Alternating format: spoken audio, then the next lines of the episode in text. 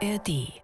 Ich glaube, dass ich damit glücklich sein werde, nur dass in mir dieses Gefühl, du hast hier die Chance dann nicht ergriffen, irgendwie politisch zu sein, feministisch ein Vorbild zu sein für andere, dass mich das dann so wurmen würde, wenn ich jetzt Lehrerin werde. Ich glaube, ich würde glücklich sein, aber das sagt Nele, die heute bei uns im Coaching ist. Sie fragt sich, kann ich auch in einen typischen Frauenberuf gehen und Lehrerin werden oder muss ich als gute Feministin Karriere machen? Und was ist das eigentlich, so eine gute Feministin? Die Alltagsfeministinnen. Der Podcast für mehr Gleichberechtigung von RBB Kultur. Herzlich willkommen, eure Alltagsfeministinnen sind zurück. Ich bin Sonja Koppitz und meine Kollegin Johanna Fröhlich Dritte Zapata ist auch da. Ja, wir Hallo, treten Johanna. hi, ab sofort wieder wöchentlich an, um auch aus euch Alltagsfeministinnen zu machen, wenn ihr wollt. Willkommen zurück, dritte Staffel unseres Podcasts. Jeden Dienstag ein Fall aus meiner feministischen Coaching-Praxis. Es geht um Begebenheiten aus dem Alltag, die die Gleichstellung der Geschlechter betreffen. Oder eben auch viel öfter eigentlich um die Ungleichheiten und Ungerechtigkeiten. Und das kann ja alles sein. Es ist ein weites Feld und deswegen sind wir eben schon in der dritten Staffel. Alles schon da gewesen. Es wird alles noch weiter eine Rolle spielen. Equal Pay, Equal Care, Sexismus, Diskriminierung, auch Rassismus. All das können Themen sein und wir gucken, was läuft da eigentlich im Privaten auf ganz persönlicher Ebene äh, schief und was steckt gesamtgesellschaftlich eigentlich dahinter. Damit wir am Ende einer jeden Folge immer ein bisschen schlauer sind. Wie zum Beispiel auch unsere Hörerin Daniela, die war in der Staffelpause sehr aktiv und Sehr hat, hat glaube ich, auch einen, ähm, einen Tipp aufgegriffen oder ein, eine Anregung von uns.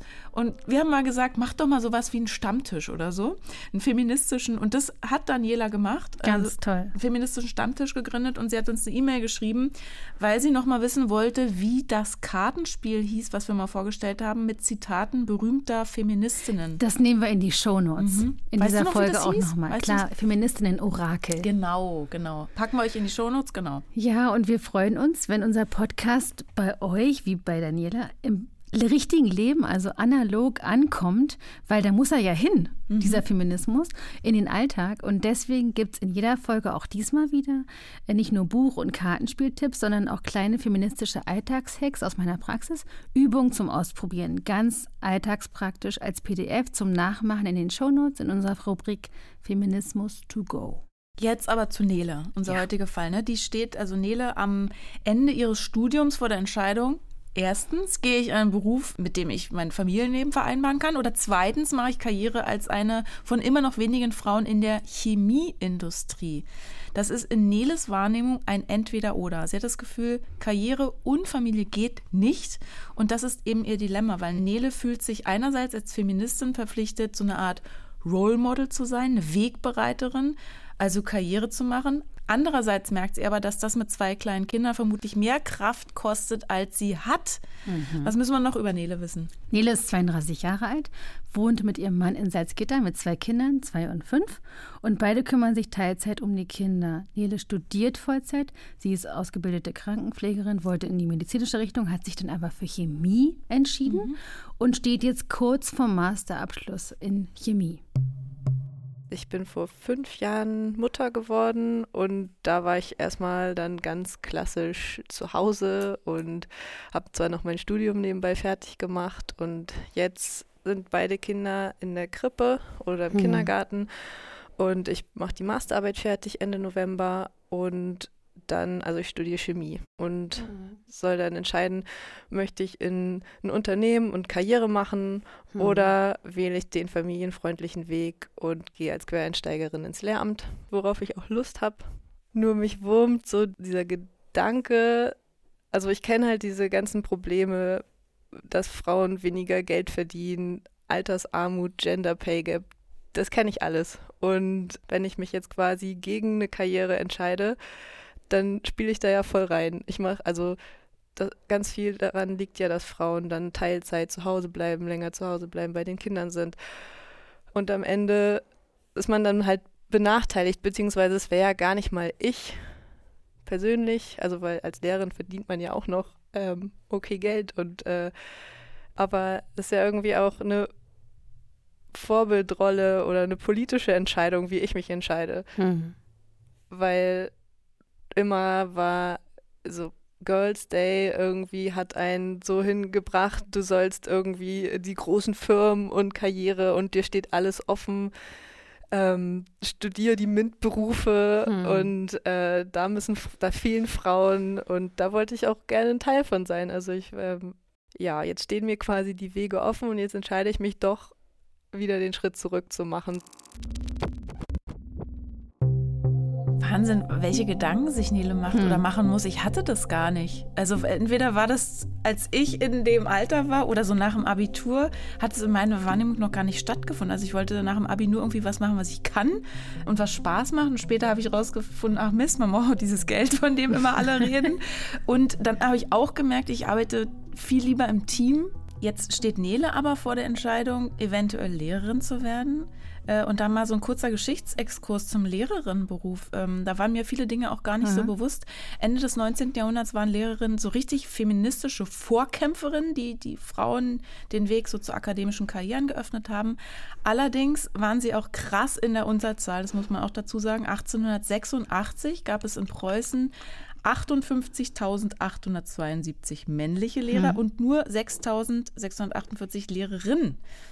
Und diese Frauen, die konnten dann natürlich finanziell unabhängig sein, solange sie unverheiratet waren. Das kam dazu. Bis 1919 galt das sogenannte Lehrerin-Zölibat. Also wenn diese Lehrerinnen geheiratet haben, da mussten sie den Beruf hinschmeißen, aufgeben. Heute, und da kommen wir gleich wieder zu Nele, sind 70 Prozent der Lehrkräfte mhm. in Deutschland weiblich. Ja, so ändert sich das. Krass, ne? Ja. Was die Geschichte von Nele auch zeigt, was ich auch so spannend finde jetzt, dieses Girls Day, diese mhm. Institution etc., das kann ja ernsthaft dazu beitragen, dass junge Frauen sich für diese MINT-Berufe, also mathematisch-naturwissenschaftliche Studien begeistern. Nele hadert nicht mit der Chemie. Mhm. Überhaupt nicht, ne? Mhm. Ihre Freundinnen, hat sie mir erzählt, sind zum Teil auch im Maschinenbaustudium und sowas. Im Gegenteil, sie ist so gut in ihrem Fach, dass sie alle Türen offen stehen, weil sie da früh rangeführt mhm. wurde. Aber äh, sie, sie will ja nicht in der Forschung arbeiten. Das heißt, irgendwas klappt da nicht. Also diese äh, weiblichen Potenziale, die kommen in Firmen auch nicht alle an, scheinbar. Dafür gibt es das Bild der Leaky Pipeline, also passend zur Chemie, die Pipeline, die irgendwo ein Loch hat. Dabei geht es um die Veränderung der Geschlechterverteilung von den Erststudentinnen bis zur Professur. Also bei Mathe und Naturwissenschaften ist zum Beispiel die Pipeline besonders löchrig. Da gehen unterwegs viele Frauen verloren. Also die fangen an zu studieren. Erststudierendenanteil knapp 54 Prozent Frauen. Krass. Ne? Also mehr als die Hälfte. Aber am Ende äh, die Frauen, die dann Professorinnen werden, das sind nur 17,6 Prozent. Das geht also irgendwo scheinbar nicht weiter. Ja, Vereinbarkeit haben wir ja schon so oft entlarvt. Dazu hatten wir auch schon mal eine Folge zu Wissenschaft Wissenschaft und Elternschaft, Folge 3 der zweiten Staffel. Johannes, Vereinbarkeit in der Wissenschaft hieß die Folge, könnt ihr mhm. gerne nochmal nachhören. Nele hat diese Unvereinbarkeit auch schon erlebt. Als ich die Masterstelle haben wollte, wurde ich von dem Betreuer der Masterarbeit nochmal extra persönlich dahin gebeten zu einem Gespräch. Und er kennt meine Arbeit. Ich habe da schon beide Praktika mit Ausarbeitung und so gemacht. Da hatte ich auch schon Kinder, weil ich das in der Elternzeit immer gemacht habe. Und ähm, dieses Gespräch fing an mit, du weißt wahrscheinlich, warum wir dich hierher gebeten haben. Wir müssen erstmal herausfinden, ob du die Zeit hast, das hier machen zu können. Wo ich mich erstmal so in diese Rolle gedrängt gefühlt habe, ich muss mich jetzt rechtfertigen, ich muss genau aufdröseln, wie ich meine Kinder wo wegplane, dass ich hier überhaupt die Zeit habe. Und es ging gar nicht um die Arbeit an sich, sondern es ging darum, dass ich Mutter bin und sowas machen will. Und das war so ein doofes Gefühl, ähm, mhm. was ich jetzt so ein bisschen damit verbinde, wenn ich in ein Unternehmen gehe, dass ich immer dieses Gefühl bekommen werde. Das möchte ich überhaupt nicht. Und aus der Familie kamen dann auch teilweise Sprüche, wo ich dachte, also von wegen, ja, die Kinder vermissen dich ja so, seitdem du immer weg bist. Und das finde ich einfach unter aller Sau. Möchte ich nicht haben.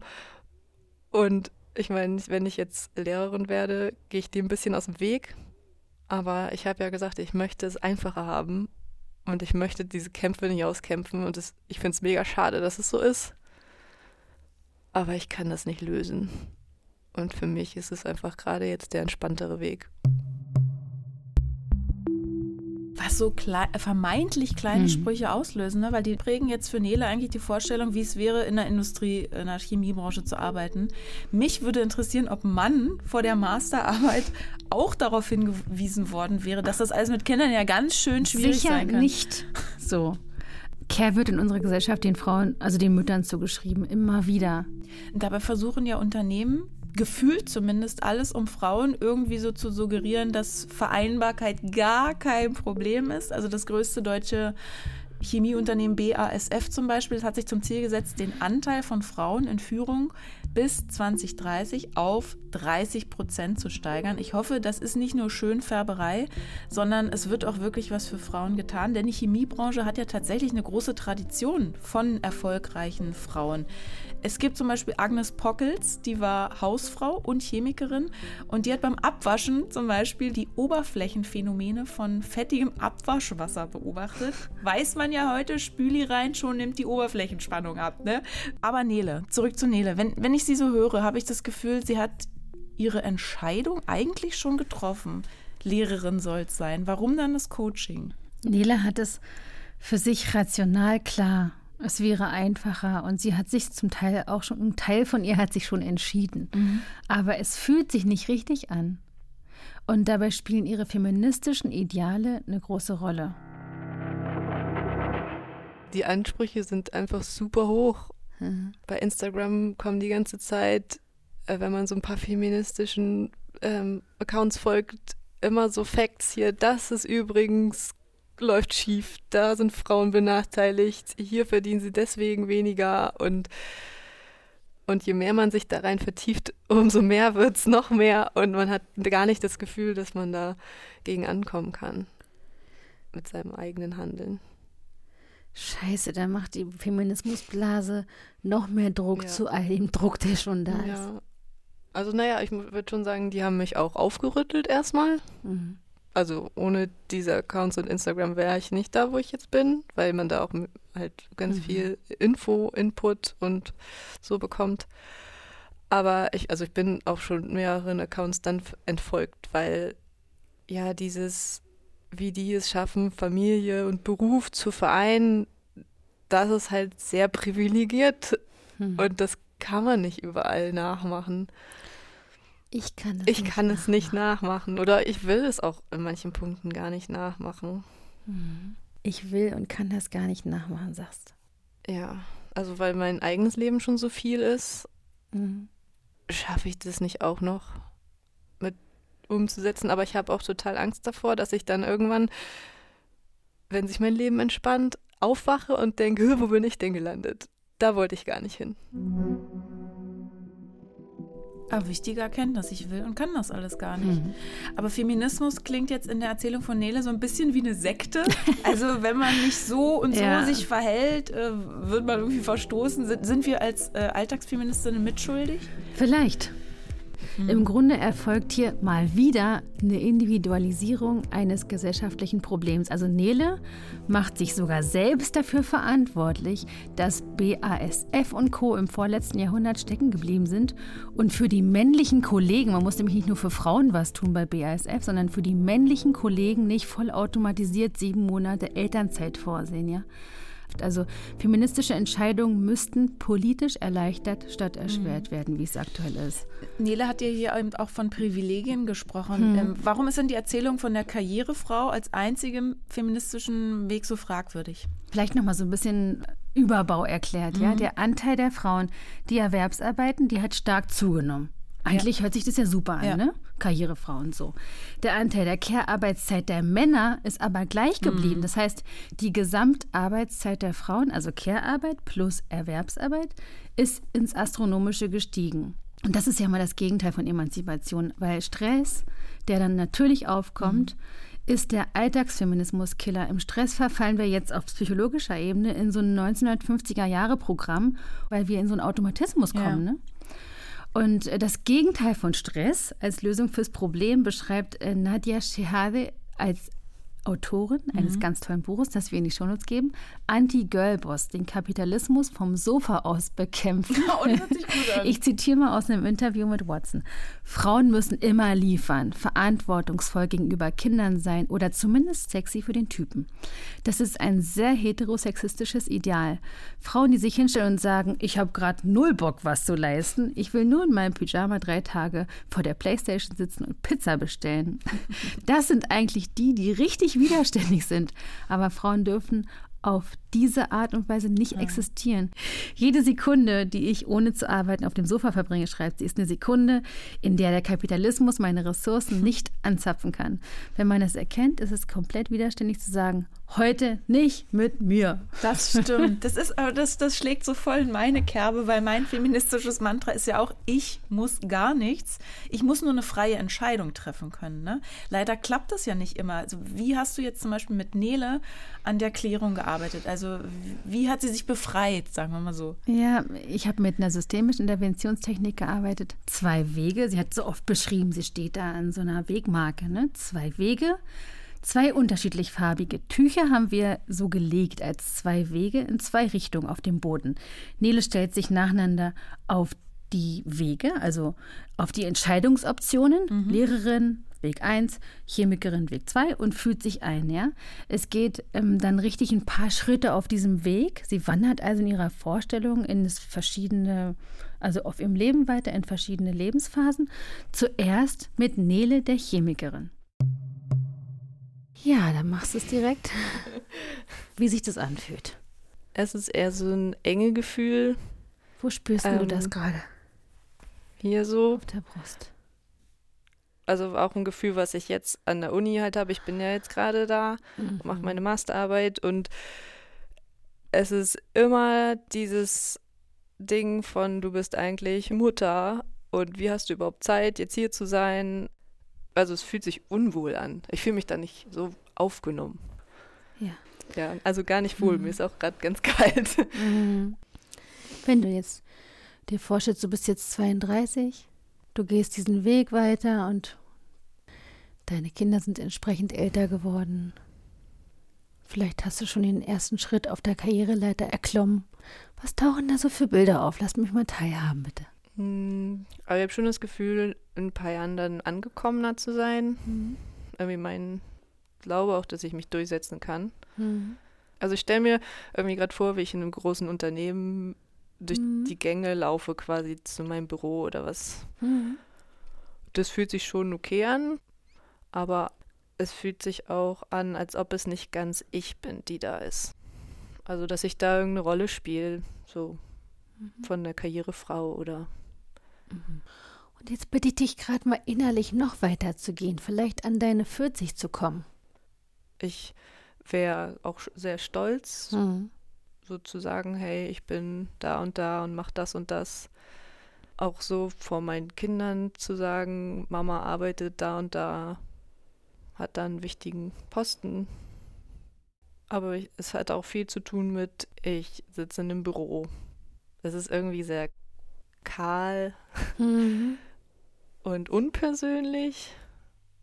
Ja, aber trotzdem so dieses Stolzsein darauf, das geschafft zu haben. Mhm. Ich habe mir jetzt gefragt, warum erkennt man bitte auf diesen bunten Tüchern andere Dinge oder überhaupt Dinge? Magie und natürlich Methode. Magie! Und, ja, die Methode, die nee, Bodenanker hatten wir auch schon in der Folge 12 der ersten Staffel toxische Beziehung, haben wir das schon mal erklärt. Es ist mhm. aus dem neurolinguistischen Programmieren, also NLP, eine NLP-Methode. Aber reproduziert man dann jetzt nicht nur eigentlich die Vorstellungen und Entscheidungen, die Mann oder in dem Fall Nele vorher eh schon hatte? Also zum Beispiel die Chemieindustrie ist familienfeindlich. Ja, sie reproduziert natürlich. Dafür ist Dass sie da, um sich dann. der eigenen Ansicht und Absicht bewusst zu werden. Aha um eine emotional informierte Entscheidung zu treffen. Sie wird ja, im Grunde hat sie schon entschieden, ich will Lehrerin sein, spricht vieles dafür im Kopf. Mhm. Aber jetzt befragen wir sozusagen andere Aspekte ihrer Persönlichkeit. Mhm. Ist es, ich mache das manchmal mit Freundinnen oder so, die sich nicht entscheiden können. Dann sage ich, pass auf, ich mache eine Entscheidungsabnahme. Hm. Ich, sag, ich sag dir jetzt, was du machst. Ja. Und du fühlst, und wenn sich dann alles sträuft, dann weißt du eigentlich schon, was Phase ist. So ähnlich, oder? Genau, dann geht, muss man darauf Bezug nehmen, mhm. emotional. Ne? Ja, also Nele ist bei dir ja in der Praxis ähm, den Weg der bunten Tücher noch weitergegangen und sie testet natürlich auch das Gefühl als zukünftige Lehrerin. Ich unterrichte Chemie und Mathe. Aha. Zwei Dinge, wovon ich nie gedacht hätte, dass ich sie jemals unterrichten werde. Ja. Und ich stelle mir vor, dass ich Kinder dafür begeistern kann, für diese Fächer. Weil ich selber weiß, wie es ist, wenn man es nicht kann. Ah, du könntest richtig auch Mädchen begeistern, sowas. Ja. Und ich habe gefühlt mehr Zeit für meine Familie. Und wie ist das so? Das fühlt sich auch sehr gut an. Nele, ich bitte dich gerade mal, vielleicht zwei, drei Tippelschritte nach vorne zu gehen. Jetzt bist du 35. Jetzt bist du in deinem Arbeitsalter als Lehrerin in Mathematik und Chemie angekommen. Mhm. Es fühlt sich schön an, Kontaktperson zu sein für die SchülerInnen. Aber ich merke auch, dass jetzt so ein bisschen wieder das Gefühl durchkommt, also der Weg bis hierher war halt, ich habe viel gemacht, viel getan, um hier anzukommen und jetzt bin ich so da und dann ist man ja einfach nur noch Lehrerin. Das ja, war's jetzt mit der Karriere. Das war's jetzt mit der Karriere. Sowas. Hm. Kommt nochmal richtig in vielleicht eine Trauer auf. Oder? Was ist das? Nee, Wie ist das eher so, dass ich vielleicht meine Freundinnen, die auch so diesen Drive haben, irgendwie feministisch zu sein, dass die dann irgendwie jetzt mega coole Sachen machen, mega coole Berufe haben Aha. und ich bin einfach Lehrerin. Du bist jetzt diesen Weg der Lehrerin weitergegangen. Mhm. Du hast diese Abzweigung nach links nochmal rüber zu wechseln und von vorne anzufangen, jetzt hinter dich gelassen mhm. und bist jetzt 40 Jahre alt, deine Kinder sind längst eingeschult. Wie fühlt sich das an? Man fühlt sich schon irgendwie angekommen an und entspannt. Meine Welt ist dann so für mich so gefühlt abgeschottet zur ganzen äußeren Welt, wo Leute hier Jobwechsel, das machen, hier machen und ich bin fest in meiner Position, das zu Hause läuft alles entspannt. Ich muss nicht ständig Kompromisse eingehen. Da hört man aber sehr viel Freude und Entspannung eigentlich in, in Neles Stimme. Also es schwingt ein bisschen was Gutes mit. Es fällt auch auffällig das Wort Entspannung oder entspannt. Auf der anderen Seite ist da irgendwie immer noch so ein Hadern. Dann ist man halt Lehrerin, Punkt, Punkt, Punkt, sag ich jetzt mal bis ans Lebensende. Hm. Ist das unabhängig vom Frausein und dem ganzen Feminismus auch so ein bisschen FOMO, also Fear of Missing Out, Angst, was zu verpassen? Vielleicht. Vielleicht eine Angst davor, die falsche Entscheidung zu treffen, um ein Ideal nicht zu verraten. Wir versuchen ja diese Themen aus den Coachings immer gesamtgesellschaftlich einzubetten, wie bei unserer Nele hier. Da kann die Industrie noch so lange Fachkräftemangel rufen. Wenn die Bedingungen nicht stimmen und vor allem die Kräfte am Ende sind, dann wird sich ja nichts ändern. Und darum geht es auch in dem Buch Die Abwertung der Mütter, wie überholte Familienpolitik den Wohlstand kostet. Und die Autorin Anne Theis, die schreibt, zu viele der heutigen berufstätigen Mütter mit Kleinkindern werden psychisch und physisch auf der Strecke bleiben durch die andauernde Mehrfachbelastung bei schlechter Infrastruktur Folgekrankheiten entwickeln. Psychologinnen berichten von nie gesehenen Zuständen. Erschöpfte Mütter, Mütter, die zu krank sind, können nicht ihre Stimme erheben und auch nicht mehr leisten. Hm. Dazu kommt, und was Nele auch so umtreibt, ist dieses Ideal. Also sie hat vier enge Freundinnen, will ich noch erzählen, noch aus der Schulzeit. Die Freundinnen verbindet sowas wie ein, ich sage jetzt mal, unausgesprochenes Gelöbnis. Ja, mhm. wir machen es anders. Wir werden feministisch und selbstbestimmt leben. Eine ihrer Freundinnen ist Maschinenbauerin und sie vergleicht sich in dieser Übung auch mit ihnen. Also wenn sie sowas sagt, ne, mhm. wie und dann bin ich Lehrerin, dann hat sie an anderer Stelle auch sowas gesagt wie äh, ich bin dann nur Lehrerin, während meine Freundinnen die spannenden und dann auch so vorbildhaften Karrieren hinlegen als mhm. Frauen und Mütter. Sie ist zwar die erste, die jetzt ein Kind bekommen hat, eine andere Freundin hat jetzt auch noch zwei Kinder bekommen, aber sie ist so mit den beiden älteren Kindern eben die, die vorangegangen ist, auch um Familie zu gründen. Und ähm, sie vergleicht sich schon auch ein Stück weit. Das kommt noch so dazu. Also dieses, hey, wir wollten es doch ganz anders machen. Ja. Sorgt sie sich, dass sie dann irgendwie so die, die Abgehängte ist mit, den, mit dem Vernunftsberuf oder, oder was steckt dahinter? Ja, das kann man im Coaching durch, auch wenn die Angst gar nicht gerechtfertigt ist und das weiß sie auch selbst. Ne? Es ist dennoch eine sehr ernstzunehmende Frage nach der Zugehörigkeit, die dahinter liegt. Ne? Mhm. Ich habe Nede dann gebeten, eine Art Ansprache an ihre Freundinnen zu richten, mhm. um dieser Angst, dass die Freundschaft drunter leiden könnte, was entgegenzusetzen. Wenn du jetzt die Gelegenheit hast und die sitzen hast, ne? Mhm. Lade ich dich mal ein, gerade mal in so eine Selbstoffenbarung zu kommen, dem mal zu sagen, wie anstrengend das eigentlich ist. Ja, es ist so hart, wenn man von der Arbeit nach Hause kommt und der Job geht ja quasi weiter, weil zwei Kinder, die quasi nur darauf gewartet haben, dass Mama wieder da ist, dich komplett äh, aufnehmen wollen sozusagen. Einer ruft hier, einer ruft da und du bist dann bis teilweise spät abends einfach damit beschäftigt, sich um die zu kümmern, was ja auch wichtig ist. Und dann geht einfach morgens alles wieder von vorne los und es ist so anstrengend.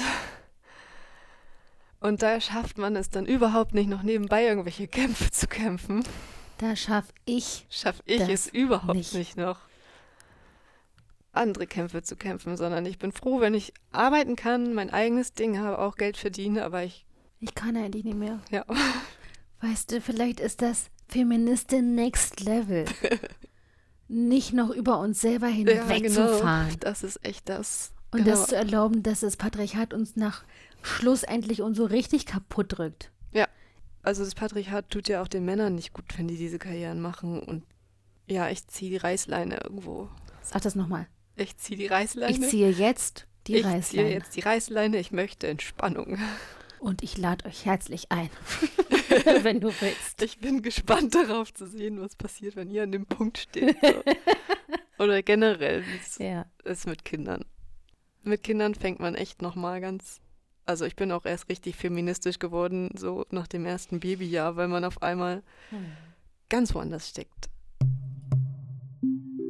Ich rufe hiermit feierlich den Reißleinen-Feminismus aus. Vorreiterin ist Nele. Ich finde nämlich das ganz wichtig und richtig, dass sich Nele all diese Gedanken um Feminismus und Karriere macht und sehenden Auges eine für sie passende Entscheidung trifft.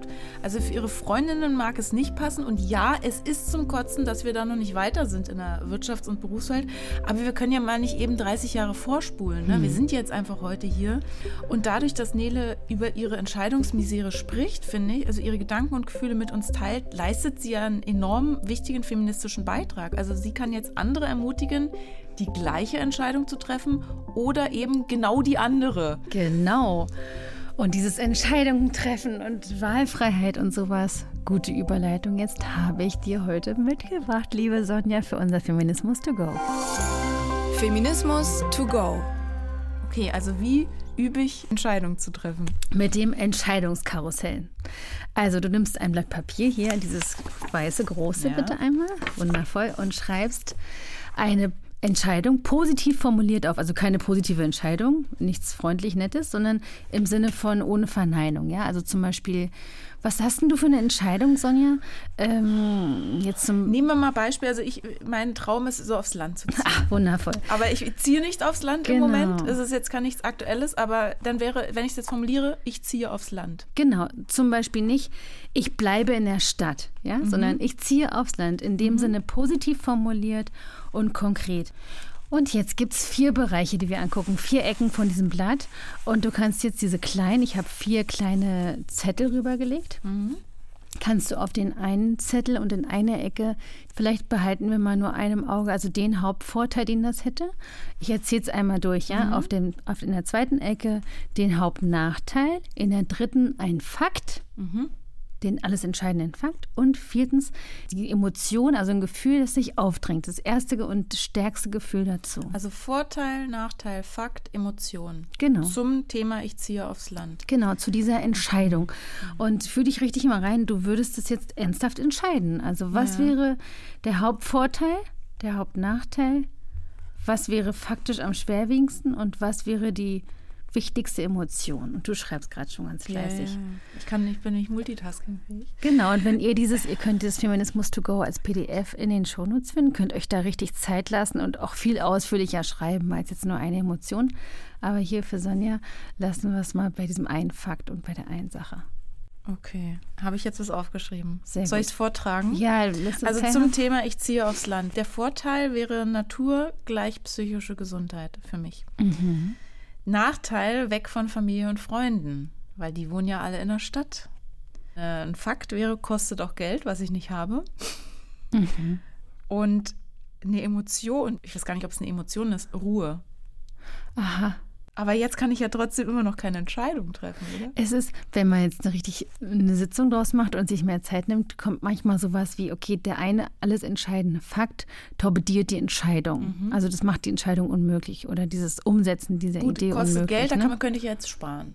Genau. Manchmal kommt auch sowas wie, oh, ich müsste mir vielleicht ernsthaft nochmal überlegen, wie ich ähm, in Bezug auf meine Partnerin schaffe, das und das und jenes. Und es kommt raus, ich bin mir mit der Partnerwahl da total uneins. Es geht ich eigentlich jetzt um was gerade anderes. Gedacht, bei dieser Emotion oder, oder Ruhe, das habe ich auch in Großbuchstaben aufgeschrieben. Mhm. Es ist mir so rausgeploppt, ganz spontan. Und dann habe ich gedacht, ah, Donnerwetter, das scheint eine große Rolle zu spielen für mich. Und dann habe ich gleich im nächsten Halbsatz drüber nachgedacht, ja, aber vielleicht kann ich mir auch in der Stadt mehr Ruhe schaffen. Vielleicht ist das auch so ein Thema, was eine Rolle Genau. spielt. So, und so kommt man sich ein bisschen auf die Schliche, wenn man sich richtig, wenn du dir jetzt richtig Zeit nimmst und eine Entscheidung hast oder wenn mal eine Entscheidung ansteht, also so mal den Fokus drauf zu setzen in, und dann kann man, wie im Karussell, Entscheidungskarussell, alles nochmal von vorne spielen. und eben auch mit der, mit, im umgekehrten Fall. Genau, mit Ich bleibe in sozusagen, der Wohnung könnte ich das jetzt dann auch nochmal durchspielen. ne? Genau. Das packst du uns alles in die Shownotes Jo. zum Zuhause nachüben. Und an dieser Stelle kommen wir schon mal zu Neles Fazit, würde ich sagen. Ja, da drängt sich so die Frage auf, wie kannst du denn auf deinem Weg und auch auf dem Weg der Lehrerin die feministischen Ideale hochhalten? Ja, immerhin wäre ich ja Lehrerin in Fächern, die wahrscheinlich eher sonst von Männern unterrichtet werden und kann ein Vorbild sein für Mädchen, die sich das erstmal gar nicht zutrauen, sowas zu machen. Also weil ich hatte immer Mathe- und Chemielehrer, da hatte ich schon von Anfang an schlechtes Gefühl mit den Fächern und war dementsprechend schlecht. Und das ist irgendwie auch mega cool, dass ich irgendwie die Chance bekommen habe, jetzt zu merken, hey, das ist doch interessant. Und das weiterzugeben, wäre ja schon feministisch. Absolut, du guckst so fragend. Ja. Ich denke schon, sage ich dir jetzt mal ganz aufrichtig. Cool, wessen wirst du dir gewahr? Was nimmst du mit? Lass dir ruhig einen Moment Zeit. Mach, mach dir nochmal richtig gemütlich. ja, dass dieses Bauchgefühl richtig ist und ich trotzdem Feministin sein kann, egal we- welche Karriere ich anstrebe. Aber jetzt auf jeden Fall meine Bewerbung fürs Lehramt fertig machen muss. Als Feministin, wer bist du denn? Was macht denn das aus? Was ist eine Feministin, wenn wir das heute alles mal so. Eine Feministin ist selbstständig, kennt ihre Rechte und ihre Möglichkeiten und kann diese Möglichkeiten auch ausschöpfen und steht dafür, dass es endlich normal wird, dass Frauen, dass sie ihren eigenen Weg gehen, der aber nicht abgewertet wird. Und dass nicht nur, dass das, wofür man viel Geld bekommt, dass das auch der Weg ist, den man nehmen muss, wenn man gleichberechtigt sein will, sondern dass man sich trotzdem auch für Familie und was Soziales entscheiden kann. Ach, Gott sei Dank, ich bin ja auch Therapeutin, Herrgott. Ja, das ist mir aber auch nochmal wichtig, dass ich das überhaupt nicht abwerten will, was Leute in sozialen Berufen machen. Ich mache nur Witze. Also überhaupt nicht. Dann tu das auch wichtig. für die Lehrerin nicht. Da bin ich jetzt mal strenge Lehrerin. Ja, mach ich, Tu das auch nicht für deinen Weg, gell? mach ich nicht. Schlag ein. Cool. Also nach Neles Definition ist Nele ja eine Feministin. Das ist auch gar kein Problem. Und auch das ist feministisch, finde ich, dass es jeder und jede für sich selbst definiert, um selbstbestimmt zu leben und Feministin zu sein. Ohne sich irgendwas schön zu reden. Ja. Oder was überhaupt nicht Neles Fall ist. Ja, Just ja. saying. Zum, zum Schluss gibt es noch eine passende Lektüre vielleicht für die ChemikerInnen unter euch. Das Buch Eine Frage der Chemie von Bonnie Games. Es gibt es inzwischen auch als Serie bei Apple TV. Es ist zwar eine fiktive Geschichte, aber ich finde, die hätte genau so passieren können. Es geht nämlich um die alleinerziehende Elizabeth, der 1961 niemand zutraut, Chemikerin zu werden. Und so findet sich ähm, Elizabeth statt im Labor in einer TV-Kochshow wieder. Aber für sie ist Kochen Chemie. Und Chemie bedeutet Veränderung der Zustände. Verstehst du? Also festflüssig, gasförmig. Wir sind kommende Woche Dienstag wieder da mit einem neuen Coaching-Fall aus deiner Praxis. Jo, Luise kommt zu uns und redet sehr mutig darüber, dass sie mit ihrem Freund, mit dem sie seit acht Jahren zusammen ist, kaum noch Sex hat Und wir sprechen ganz allgemein darüber, wie in Beziehungen manchmal sowas wie so ein Besitzanspruch auf den Körper des anderen und der anderen, wie sowas entsteht. Äh, ich empfehle euch mal einen anderen Podcast noch. Ihr dürft ja auch fremd hören. Und zwar ein Thema, finde ich, was bei uns viel zu kurz gekommen ist, bisher die Wechseljahre. Ich vermute bei mir schon immer, vielleicht äh, startet es bei mir ein bisschen früh. Ich google dann immer Symptome. Ähm, fundiertere Informationen als bei Google bekommt ihr im Podcast Hormongesteuert vom MDR. Katrin Simonsen, die bespricht mit der Frauenärztin Dr. Katrin Schaudig, nämlich die vielfältigen Symptome der Wechseljahre. Also es geht um Schlafprobleme, Hitzewallung und vieles mehr. Und es geht darum, was man dagegen tun kann und wie man als Frau selbstbestimmt durch diese Lebensphase durchkommt. Den Podcast Hormongesteuert findet ihr in der ARD Audiothek und da findet ihr uns natürlich auch. Nächsten Dienstag wieder mit einer neuen Folge.